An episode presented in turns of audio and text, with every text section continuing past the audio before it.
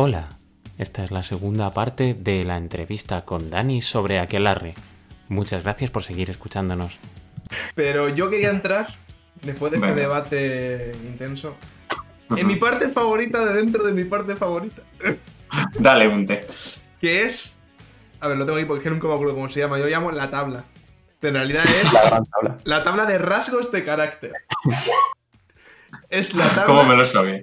Es la tabla. Es una tabla de 100, ¿vale? Es una tirada de, de- de- con 100 opciones. Tiras el lado de 100 y te salen. Y depende de tu edad, en principio, se supone que ese personaje. Pues le han ido pasando una serie de cosas. Entonces, a lo mejor tienes que hacer obligatoriamente una tirada, dos, tres, a saber. Porque aquí a partir de los 35 años, como se da media, se considera viejo y vas perdiendo facultades hasta palmar, básicamente. Tienes una tabla también de vejez, para cómo palmas. es que me encanta. Y la tabla de rasgos de carácter es lo que define cómo un personaje que te ha ido muy bien durante el resto de la creación de personaje se te puede romper en un momento. Ejemplo. Mi colega Pablo, nuestro colega Pablo, que de hecho vendrá pronto a hablarnos de psicología y rol. Se hizo un personaje que era un marino, tenía una. tenía hasta un barco, era como un capitán de un barco. Eh, es un personaje que salió bastante bien. ¿Cuál fue el problema? Que en la tabla esta le salió que había perdido mucho dinero y a efectos prácticos de juego bajaba un rango, digamos, de en la sociedad feudal. Con lo cual, pasó a ser capitán de barco a ser un simple marinero. Mierda. Por una tirada de mierda. Luego, ala, hasta luego. Y al contrario, te O sea- haber subido. Hay 50 buenas y 50 malas. O sea, no es todo putadas. Claro. Entonces es suerte, por ejemplo. Pero es maravilloso, o sea, cómo puedes ir pensando que tu personaje es Dios y luego de repente, ¡bam!, te dan un tremendo golpazo o te ponen un defecto súper tocho para tenerlo que rolear y entonces a lo mejor tienes un problema tremendo. A uno le pasó eso, que era un tío con un montón de pasta. Un par de amigos ya le han pasado este, le ha pasado este efecto, esta vergüenza que se llama aquí. Que es tener un montón de pasta que tienen los personajes y les sale el defecto de que son rácanos y van con la ropa más pobre, comen, comen siempre lo más barato y van todo el rato, pues eso, siendo unos tacaños de la hostia. El defecto era ser tacaño, no sé qué he dicho. He dicho ser pobre quizá, pero...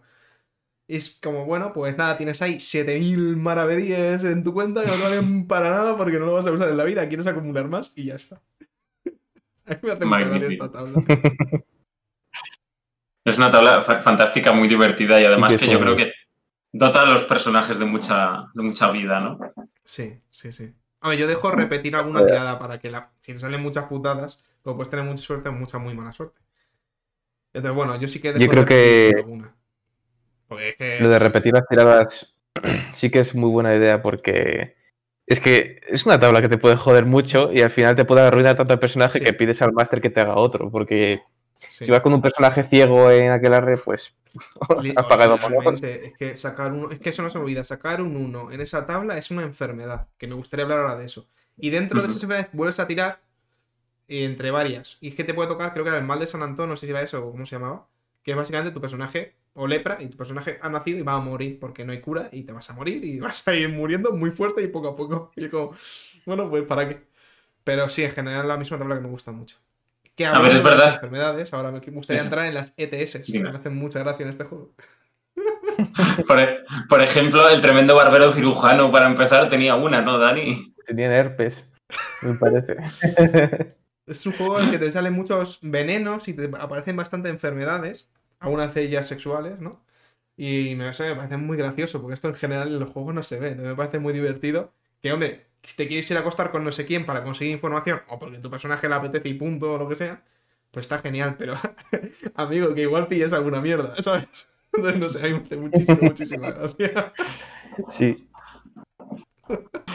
Además, es que las enfermedades son generalmente eh, un elemento muy relevante de, de la época medieval. Es algo que ha formado parte de esa vida siempre, siempre, siempre. Antibióticos, ¿qué es eso? Y, y una buena epidemia puede ser fuente de una campaña, por ejemplo, de una aventura que tienes que resolver.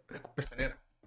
Sí, la peste negra está en mitad de, de lo que quiere cubrir Aquelarre en su etapa temporal, ¿no? Sí.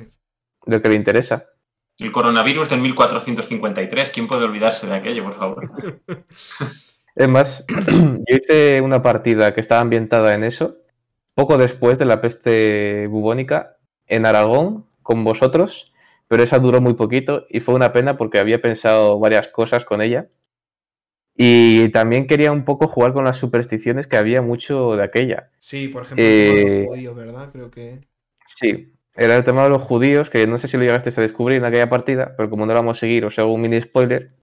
eh, había un conde de Barcelona, bueno, no era un conde, sino que era un miembro de especie de parlamento que tenía en la edad medieval, que su plan era organizar una matanza de judíos para eh, que todo el bar, la barriada judía, o una gran parte de ella, pudiera ser derrumbada y pudiera tomar el control financiero, digamos, de esa parte, ¿no? Claro, o sea. Y tomar el control de esa parte de la ciudad.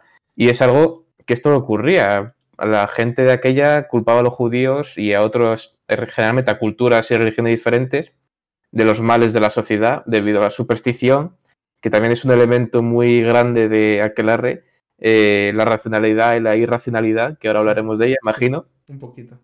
es una gran parte eso de, de esa superstición medieval y es una cosa que los jugadores pueden luchar contra ella o si son así de malvados pueden usarla para su propio favor, ¿no?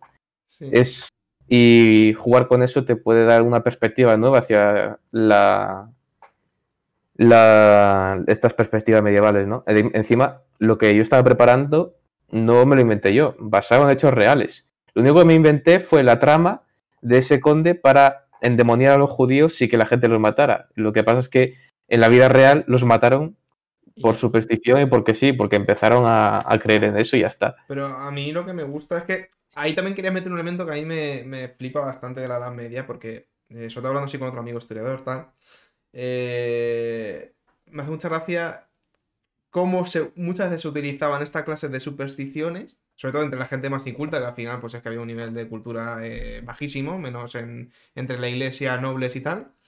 Porque luego a saber si son nobles, no pensaban que, que eran los judíos, bueno, está, yo qué sé, a saber qué será. Pero los judíos, como, pues seguramente no tengan nada que ver.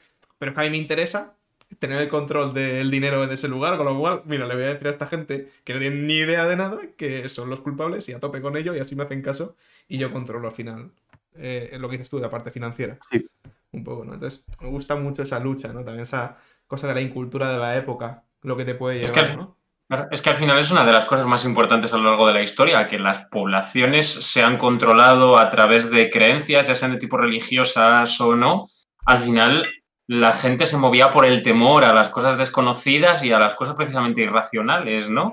A la- las quemas de brujas y absolutamente todo, al final venía dado, pues eso, por el miedo, el desconocimiento y que había alguien con la suficiente racionalidad como para saber que aquello probablemente no fuera verdad o sí, o, pens- o pensaba que efectivamente era verdad y era un idealista convencido de ese asunto, ¿no? Pero lo más seguro es que al final acabara siendo toda una cosa de una manipulación eh, de precisamente de las mentes más incultas que hoy en día, eliminando a los antivacunas de por medio, Bueno, eh, muchas cosas. La tierra plana, la tierra hueca. Claro, eh, eh, eliminando to- a todo ese tipo de. Eliminando todo ese tipo de mm, falta de cultura general de, por en medio, pues mm, al final las poblaciones serán controladas mediante, con este tipo de medios, ¿no? Y es una cosa que también te da muchísimo pie a que la Eh, lo, que te quería, lo que os quería decir es que me gustó que Ricky hablara de la racionalidad. A, a- sí, a eso De- sí, sí. Es que eh, da una culetilla para que Álvaro nos explique ahora mismo cómo funciona ese sistema tan peculiar de Aquelarre. Es muy chulo. Claro, o sea, y es que también en la magia, ¿no? Porque lo que hablábamos antes de las criaturas irracionales también, de la. de bueno, todas estas cosas del tío Camuña, del hombre del saco. Lo que hace aclarar un poco es decir, vale, todas esas creencias más o menos medievales, la mayoría de ellas eran verdad. Entonces, toda la magia y un poco las creencias que había en esa época se van a ver reflejadas en términos de juego de diferentes maneras. Aquí, por un lado, yo veo cierto símil con, con Cthulhu, ahora llegaré por qué en cuanto a racionalidad e irracionalidad. La racionalidad en Aquelarre es, digamos, la defensa de la fe. Aquí, pues, tanto cristiana, judía como árabe, o musulmana, perdón. Entonces, eh, consiste en que, bueno, pues un poco a lo Tomás de Aquino casi, ¿no? Si nos centramos en la cristiana. Que era llegar a Dios mediante esa razón, digamos, y esa racionalidad se, digamos, paliaba un poco todas esas cosas que pensaba el pueblo llano, todas esas mitos que tenían, un poco todas esas cosas de la brujería, aunque aquí en parte son reales, y te permitía un poco defenderte. Entonces la racionalidad, digamos que va mucho con todos aquellos eh, relacionados con la fe y con el orden, digamos. Mm. Y Sí. eso además tiene en términos de juego el efecto de que sea un poquito más complicado utilizar magia contra ellos. Porque el medidor de racionalidad e irracionalidad que hay aquí, si uno sube, el otro baja. Entonces, los que utilizan magia, los magos, los alquimistas, esta clase de gente, lo que hacen es tener una racionalidad muy baja y una irracionalidad muy alta. Cada vez eso permite que echen- eh, realicen mejor estos hechizos, pero también pueden verse afectados más fácilmente y más tentados, digamos. También por el diablo, el diablo representaría la irracionalidad. Además, y esto es mi símil con Cthulhu, que no sé si. Esto creo que nunca lo hemos hablado, a ver qué pensáis. Es que el juego lo que pretende es que la ganancia de racionalidad siempre es mucho más complicada que la ganancia de irracionalidad. Entonces, lo usual es que si tú creas un personaje, por mucha racionalidad que tenga, conforme vayan pasando las partidas, ese personaje va a ir perdiendo la racionalidad y va a ir sumiéndose en la irracionalidad. Y es que la racionalidad jamás podrá llegar a más de 100, prácticamente, pero la irracionalidad puede llegar a 200, dejando la racionalidad a menos 100. Entonces, intenta irte un poco a ese ámbito, ¿no? Es como Cthulhu esa pérdida de cordura de alguna manera, ¿no? Que el juego, por mucha cordura que intentes recuperar, por muy bien que lo hagas, te vas a ir desgastando. Entonces, quiero ver aquí a Ricardo Ibáñez un poco pensando en aquel sistema vagamente para, aquí, para que larre. Sí, es que Aquelarre te presenta un poco ese mundo, ¿no? La racionalidad, la razón, que a fin de cuentas es aquella, todo el mundo de la escritura y todo el mundo que, de lo que podemos pensar un poco de la- lo que es, los que estaban intentando explicar el mundo de alguna manera, era a fin de cuentas la religión cristiana, la que estaba activamente financiada por eh, reyes, por mecenas, por cualquier tipo de persona adinerada, para realizar su obra y sobre todo para realizar un estudio teológico del mundo y lograr ese entendimiento y sobre todo para luchar contra los poderes del mal que en realidad se supone que en Aquelarre existen, ¿no? Hay un dios, se supone, y hay un demonio, se supone. Y hay una lucha real entre ellos.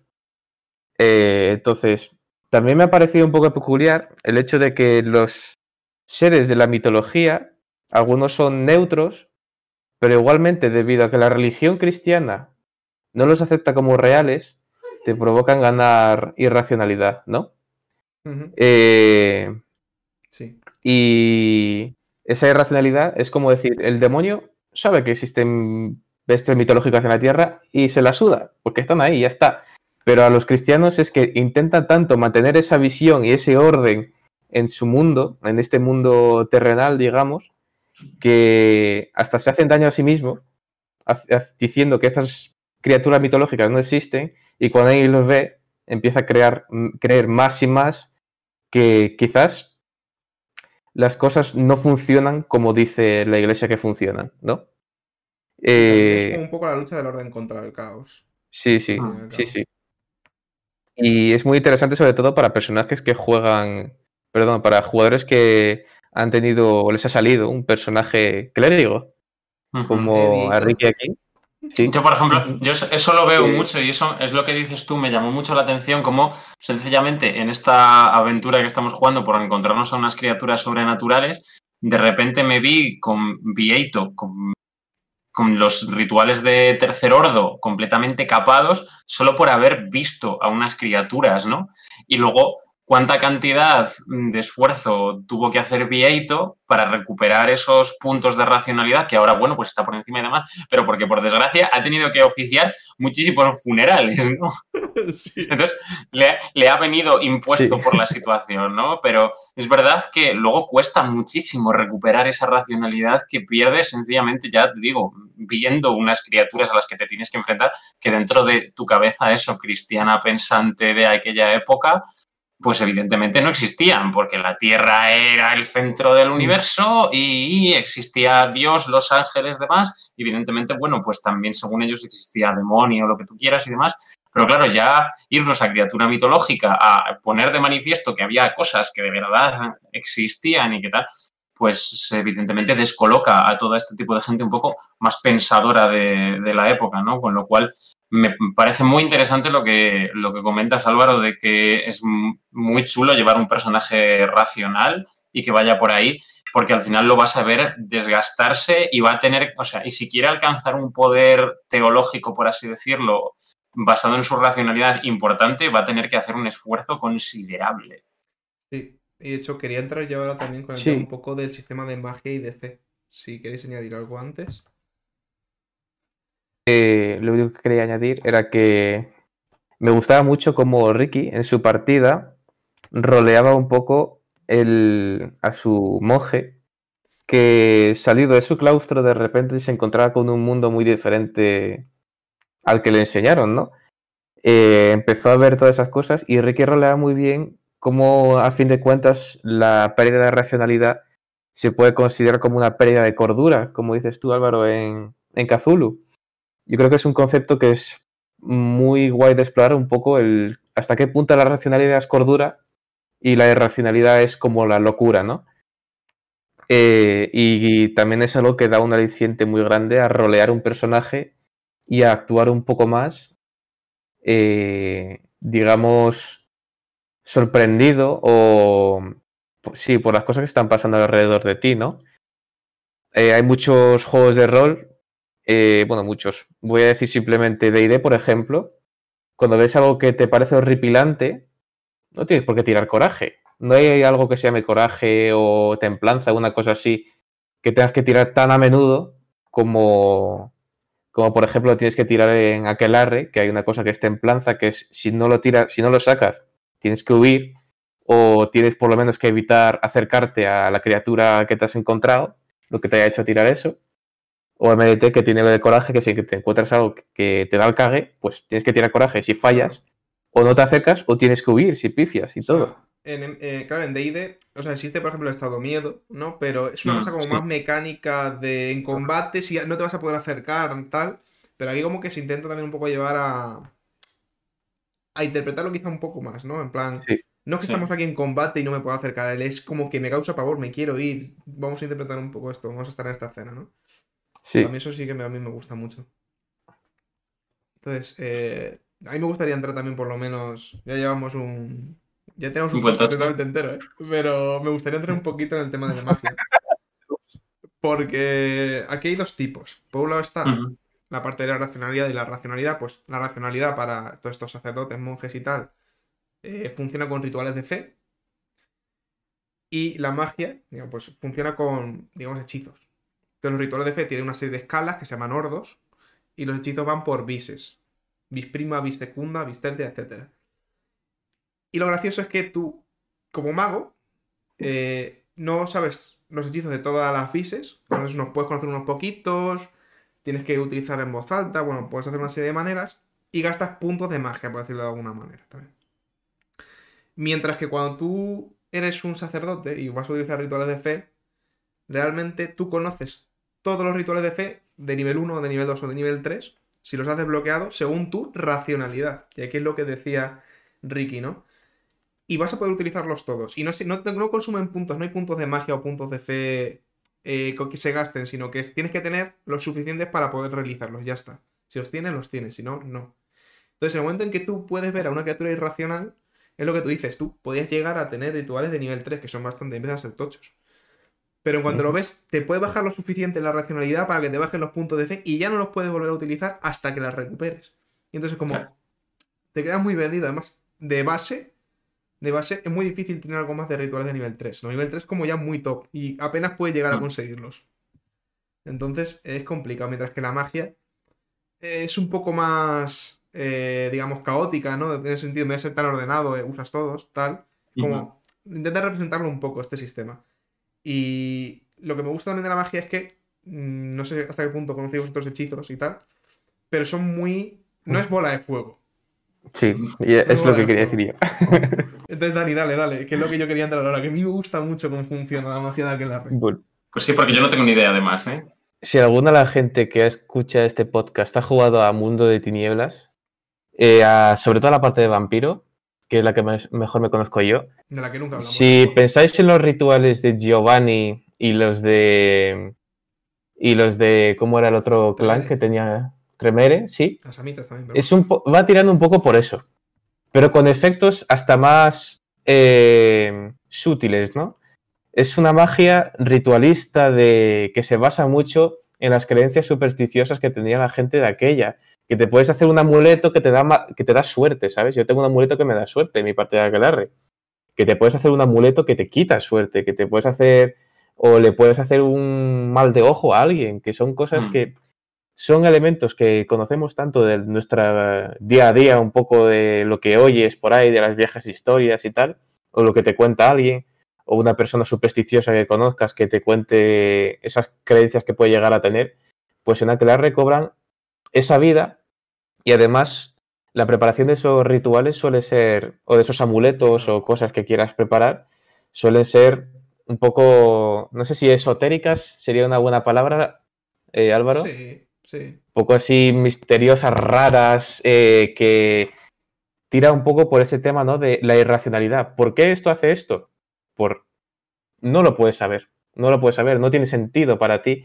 Para ti no, para quizás a otra criatura sí, pero para ti como humano no tiene sentido que, yo qué sé, que cojas una rama de, de incienso y una rama de no sé qué y de repente a alguien pues se le caiga, se le empieza a tener la lepra, ¿sabes?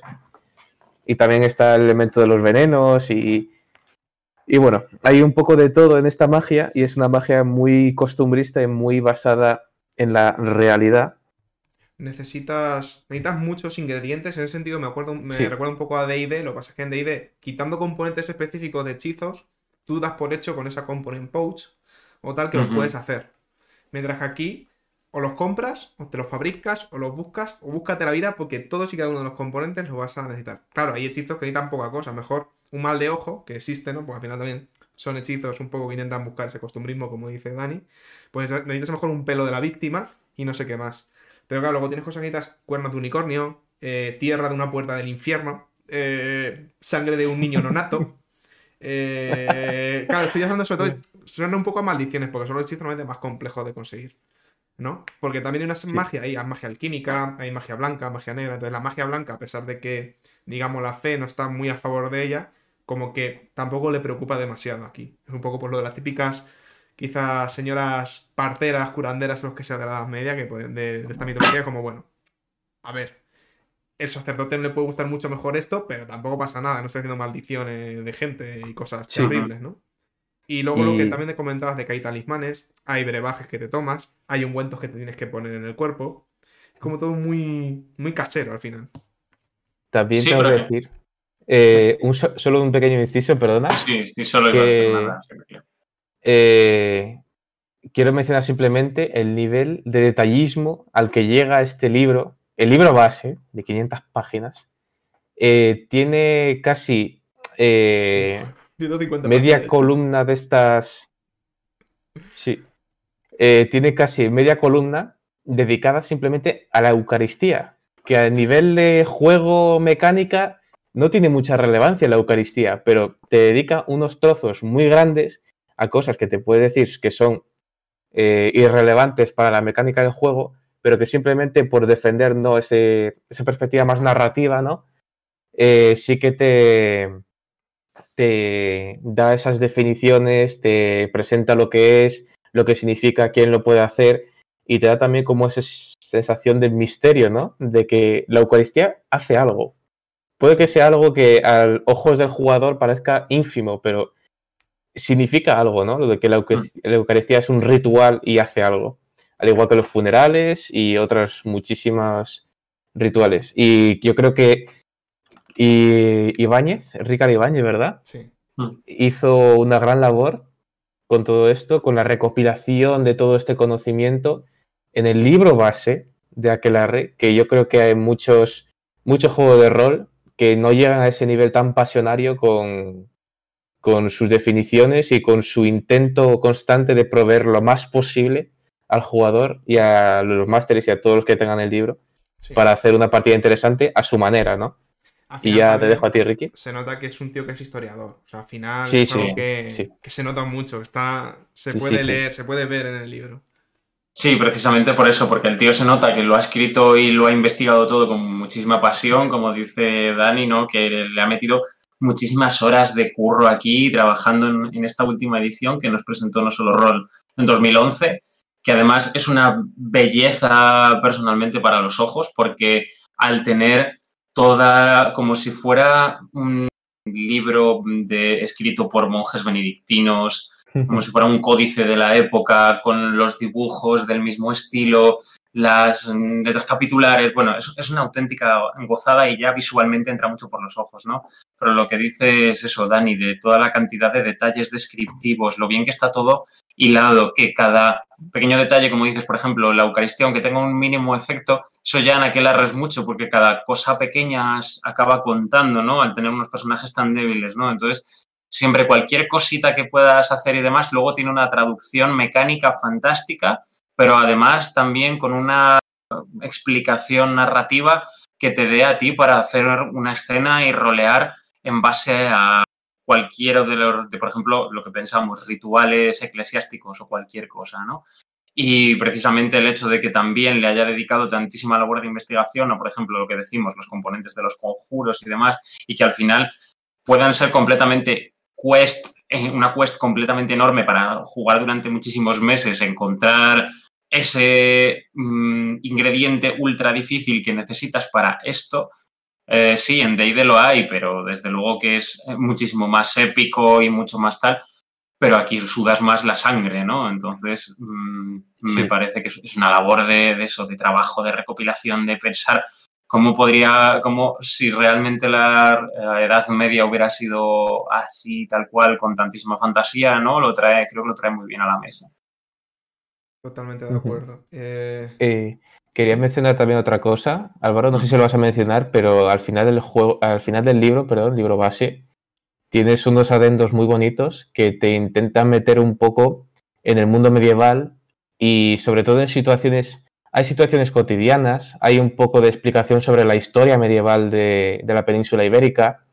Eh, es que te lo, te lo da todo. Ese señor te lo da todo para que tú te crees una historia solo con ese libro. No te hace falta. Si quieres cogerte la historia medieval, lo coges. Si quieres cogerte la de la DRAC, que es la de la de Cataluña, también te lo coges. Si quieres coger, que creo que hay un adendo también para el Reino de Granada, que no me acuerdo muy bien si lo, si lo había, no lo también te lo coges. Pero es que el libro base te da un contenido tan expansivo y tanto, tanto con lo que trabajar, eh... que es que gozas con él. De hecho, y son 40 euros o 50 euros, no me acuerdo. 50 euros. Pero son 500 páginas, que es mucho, 500, pero son 500 páginas muy... Escucha, 500 páginas muy bien estiradas. O sea, porque... Sí, sí, sí muy bien estiradas. Da la sensación de que la información que tiene cabría en 800, pero está todo tan bien hilado, tan sí, bien sí. condensado, tan bien tal, que es que realmente te da la sensación de estar adquiriendo una cantidad de conocimiento brutal. Sí, sí, sí. O sea, es que además y con esto sí que quiero ir cerrando un poco porque, como siempre, nos estamos alargando. Eh, te vienen como unas 80 páginas de historia un poco de la corona de Castilla, la corona de Aragón, la Navarra, el reino nazarí, etcétera, ¿no? Te viene luego un poco también de cómo son los pueblos, cómo se lleva el comercio, como, como esta página es un poco más de, de, estas cositas, ¿no? Sí, a eso me refería yo. Eh, exactamente. Que... Luego tienes 150 páginas de hechizos que dices tú, ¿qué? Eh, tienes tres, que a mí eso me gusta mucho cuando lo hacen los libros. Tienes tres aventuras sí. ya dentro del libro. Que viene muy bien para iniciarse, a pesar de que es un sistema complejo. Y así que aquí quería ir yo.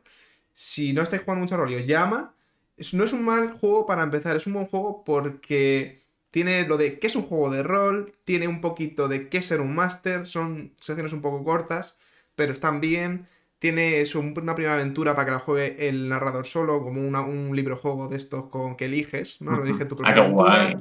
Luego tienes una aventura también para varios personajes muy sencillita, que dije que lea, casi que leas en voz alta lo que viene entre. Eh, iba a decir entre paréntesis, no.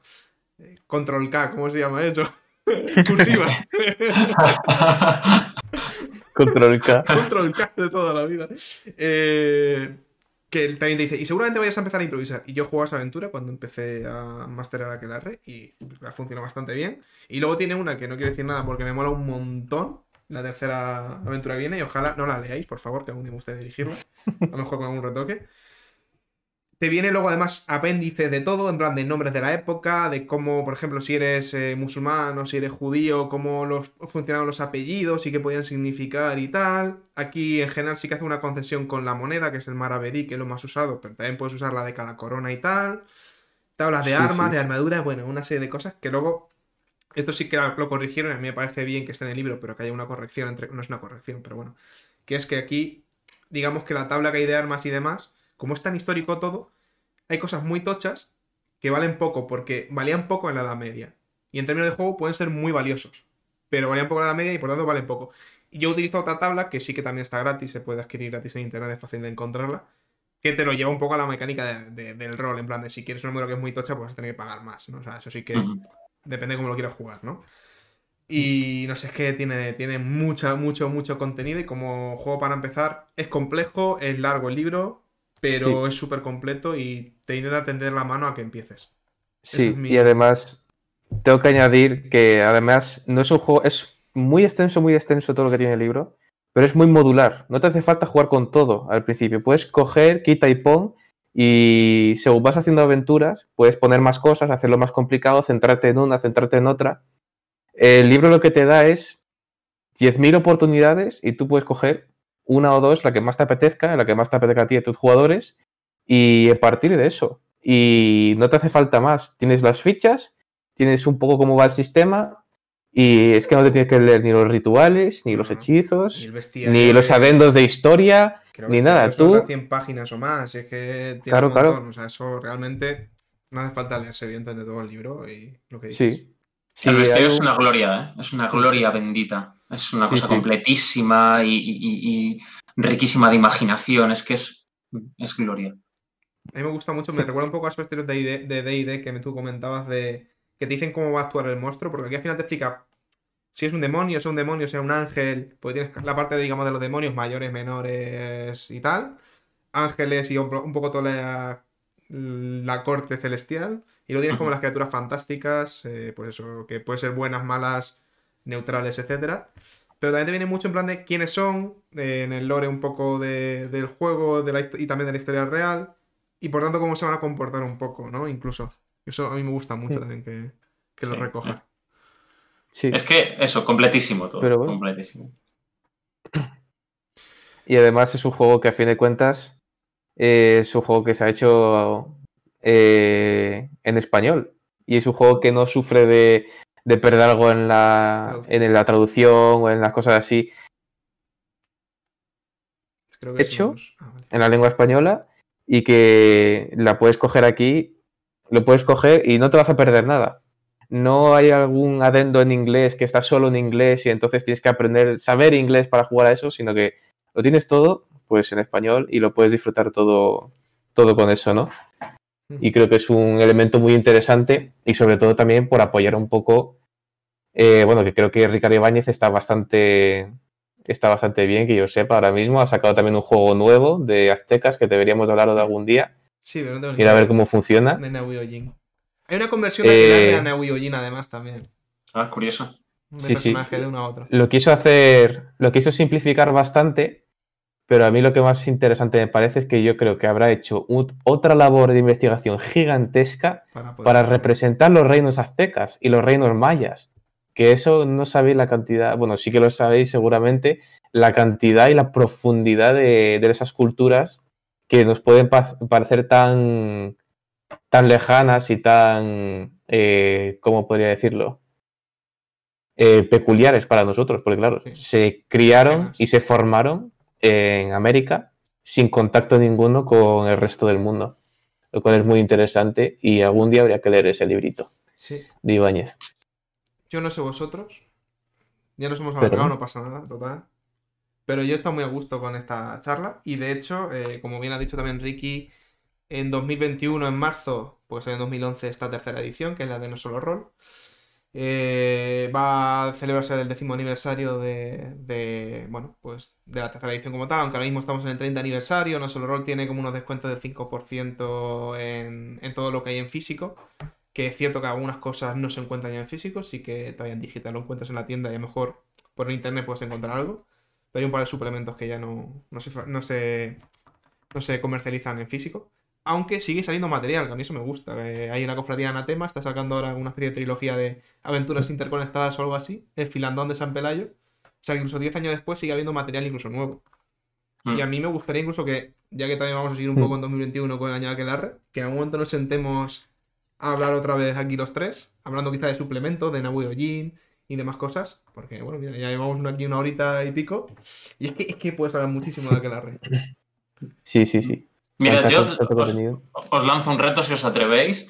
Y es que para celebrar el 10 aniversario de la publicación de No Solo Roll, alguno de vosotros dos que lo dirijáis, traigáis una partidita al canal. Aunque Eh, sea de una sesión o dos. si ¿De os masterear nosotros? Hombre, claro, evidentemente, no lo voy a masterear subirlo, yo. para subirlo a Master X Máquina, dices. ¿Por qué no? Yo puedo hacer online. Se me ha lagueado un momento. Yo puedo hacer online lo que nos queda. Yo me atrevo. Sí. yo me Eh, atrevo. yo creo que estaría bastante interesante para proveer también bastante algo de variedad al canal, que no sea todo podcast y de repente ver esas partiditas que aparecen y quizás hacer alguna labor de edición de vídeos también. Estaría bastante chulo. Sí, sí. Ahora ya que ya hemos Y- llegado a más del décimo podcast para series serios, ya hay que ir empezar a ir metiendo más cositas. Sí, hay que diversificarse. Hay que hacer cosas Pero sería interesante, sí. Pues queda el reto lanzado, chicos. El guante Así que, lo he recogido. totalmente. Un Así placer. que, dicho lo cual, también os digo lo mismo. Un placer hablar- conversar con vosotros porque siempre es una maravilla. Muchas gracias por invitarme y perdón por los problemas de conexión. A ver si los arreglo para la próxima invitación. Cuando me digáis, Que llegará. llegará. Nada, sí, Cuando mejor- toque hablar del mundo de tinieblas, llegará. O de. En plan- El placer ha sido nuestro, Dani. Muchísimas gracias por, por venir a- al podcast. Mm, es una maravilla, como siempre, pues eso, contar con tu, con tu opinión en, en juegos de rol. Que eres un tío que los, que los vive bonito, muchísimo y los disfrutas mucho. Anda, deja de llorar. No me llores en, no me llores en cámara, hombre. Llamaremos a la ambulancia. Y lo dicho, muchísimas gracias por, por venirte y, y gastar esta noche aquí con nosotros y esperamos que lo hayas disfrutado. Vosotros por dejarme eh, participar en vuestro proyecto, que seguro que de unos añitos tenéis aquí unos cuantos miles de suscriptores viéndoos asiduamente. Ojalá, ojalá. Ojalá. Dios te oiga. Ojalá. Nosotros lo- haremos lo posible, no haremos el contenido todo con toda la calidad que podamos. Pero Como bien diría, como bien diría un monje de Aquelarre, Dios nos oiga. Dios proveerá. Dios proveerá, sí. Dios proveerá. Pues sí, un placer tenerte aquí, Dani, y a todos los, y a todas las que hayan llegado hasta el final. Dios, qué, qué, qué amores sois si nos habéis escuchado una chapa de, de hora y pico otra vez. Sois las mejores. y como siempre digo, hasta la semana que viene. Adiós. Adiós.